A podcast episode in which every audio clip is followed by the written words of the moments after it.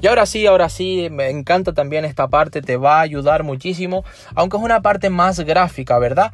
Pero no hay excusa, no hay excusa si quieres aprender, si quieres mejorar como ser humano y llevar tu vida al siguiente nivel, llevar tus ingresos, llevar tus ideas, llevar tus diferentes áreas al siguiente nivel a través, como digo, de este módulo 1 en el que seguimos hablando de decisiones de productos. Y ahora vamos a hablar ta ta ta chan, ta chan, ta chan del ciclo de vida del producto, del ciclo de vida del producto, es decir, wow, de sus fases.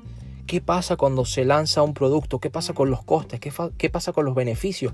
¿Qué pasa con las ventas?